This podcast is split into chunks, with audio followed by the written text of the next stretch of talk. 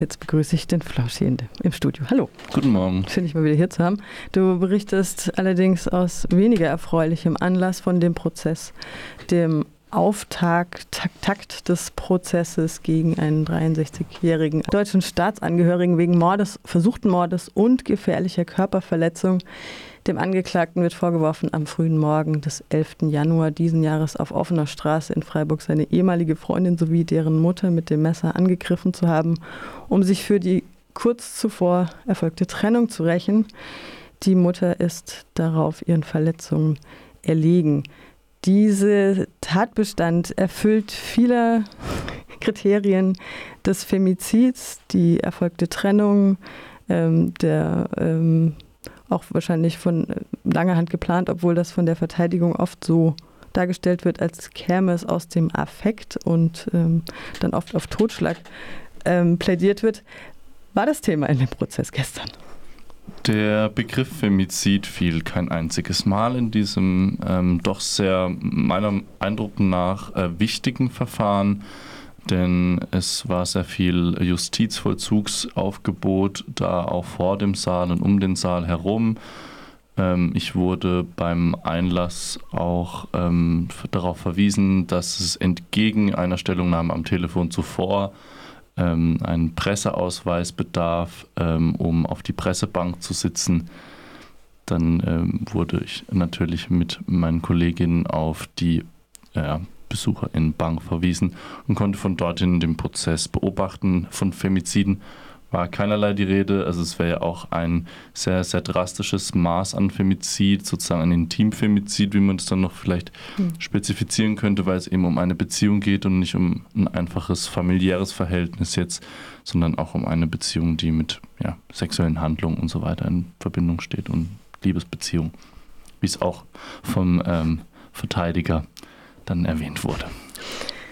Wir haben auch schon ein bisschen in der in den Pressemeldungen nachgeschaut. Auch da wird dieses äh, Narrativ der Beziehungstat, des Beziehungsdramas gerne reproduziert, immer noch, ähm, obwohl wir es eigentlich besser wissen sollten. Es gibt genug Literatur und Forschung zu diesem Thema. Ähm, du hast es schon erwähnt, scharfe Sicherheitsvorkehrungen am Einlass die vielleicht auch irgendwie Sinn ergeben, ähm, sei mal dahingestellt. Ähm, ihr wurdet nicht auf die Pressebank gelassen und Polizeikontrolle am Einlass, das erwähntest du bereits. Jetzt kommen wir vielleicht mal zur Anklageschrift. Ja, die wurde eben an dem gestrigen Tag verlesen. Ähm, Angeklagter ist vielleicht auch, um das nochmal kurz ähm, zu erwähnen, Michael R., ähm, Inhaber eines Kampf- oder ehemaliger Inhaber eines Kampfsportzentrums in Landwasser, ähm, ein ja, größerer, sportlicher, äh, älterer Herr, ungefähr 1,80. Genau, die Anklageschrift sagt, und da muss man vielleicht auch vorher noch erwähnen, dass das Ganze jetzt mit Gewaltdarstellungen von häuslicher Gewalt Erpressung und auch Waffengewalt einhergeht. Also wer das jetzt nicht kann, sollte vielleicht kurz ähm, Radio Dreieckland nur kurz abschalten. Ähm, genau, ähm, die ähm, nach, also der Angeklagte soll im Verlaufe von ähm, vom Herbst 2022 mit der Veröffentlichung eines heimlichen Sexvideos gedroht haben. Die äh, Tochter, die überlebt hat, führt oder führe deshalb aus Angst die Beziehung weiter und äh, bittet das Video zu löschen und der Angeklagte ähm, sagt dann eben zu, dass er das Video löschen wird. 2022 im November will sie sich dann erneut trennen. Wieder wird mit dem Video gedroht, das er offensichtlich nicht gelöscht hat. Ähm, der Oberstaatsanwalt Rall hat dann noch weiter ausgeführt, dass aus Angst zu sprechen ähm, ja, und auch aus Zuneigung und Zureden dann noch einmal irgendwie Geschlechtsverkehr zwischen den beiden stattgefunden hat. Danach fühlte sich aber die Angeklagte mit, diesem, mit dieser Entscheidung nicht wohl und wendete sich dann ähm, im 3. Dezember ähm, an das Polizeirevier Nord und zeigte dort sexuelle Nötigung an. Also es gab schon im Vorhinein einen Prozess. Genau.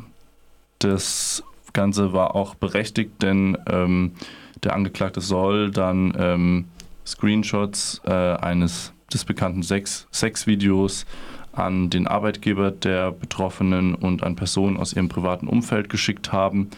Genau, und ähm, deswegen wurde dann auch eine, also eine, eine Unterlassungsklage, so dass er sich ihr nicht mehr nähern darf, an ihrem Wohnort ausgesprochen.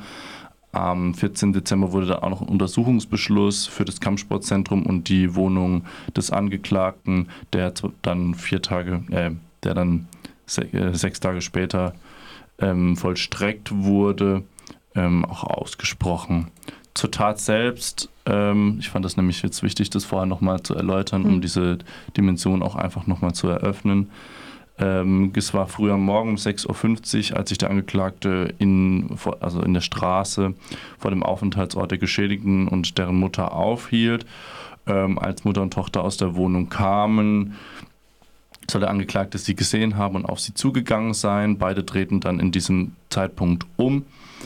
Vor der Tür des Hauses, in dem sich die beiden aufhielten, treffen dann beide aufeinander und die Mutter stellt sich äh, vor die Tochter, um sozusagen ja auch ähm, äh, etwas abzuwehren, wurde äh, von der Oberstaatsanwaltschaft äh, erläutert. Und dann soll äh, der Angeklagte mehrfach auf Kopfhöhe mit einem Messer, das eine 8 cm lange Klinge gehabt hat, auf die beiden eingestochen haben, bis sie am Boden liegen. Die Verletzung und die genauere Beschreibung dessen erspare ich uns. Ähm, der Angeklagte, das wurde von der Oberstaatsanwaltschaft auch nochmal explizit nach den Wunden ähm, erläutert, ist Kampfsportler, erfolgreicher Kampfsportler und auch körperlich überlegen. Ähm, dann im Nachgang der Tat gab es einen Zeugen, der auf die beiden zukam, als sie am Boden lagen und ähm, dann auch an dem Angeklagten vorbeilief, der gesagt haben soll, die Schlampe hat es verdient. Ähm, der Angeklagte wurde dann nach der Tat am Ende des Tages des 11. Ah, das weiß ich nicht mehr genau, ob es am selben Tag war, aber im, auf jeden Fall in näherer Zeit dann in Achern, nördlich von Offenburg, festgenommen. Und die Anklage ist Mord in Tateinheit mit versuchtem Mord. Genau. Also er hat sie gestalkt auf gut Deutsch und hatte ein Messer dabei, ähm, was tatsächlich auch äh, für mich so klingt, als sei diese Tat von langer Hand geplant. Aber gut, äh, das wäre dem Gericht überlassen, diese Entscheidung. Also und, auch hier, ja. Ja, und Erpressung. Also ich meine, mhm. Stalking ist das eine, aber es ist ja offene ja. Erpressung auch einfach. Genau. Und auch hier sehen wir, ähm, ja, was auch bei Femiziden ähm, nicht unbedingt als Vorgeschichte ähm, da sein muss, aber auch eine gewaltvolle ähm, Beziehung ähm, kann dem vorausgehen, ähm, das ist ja gerade eindrücklich geschildert. Hier patriarchale Besitzansprüche habe ich mir gerade noch notiert.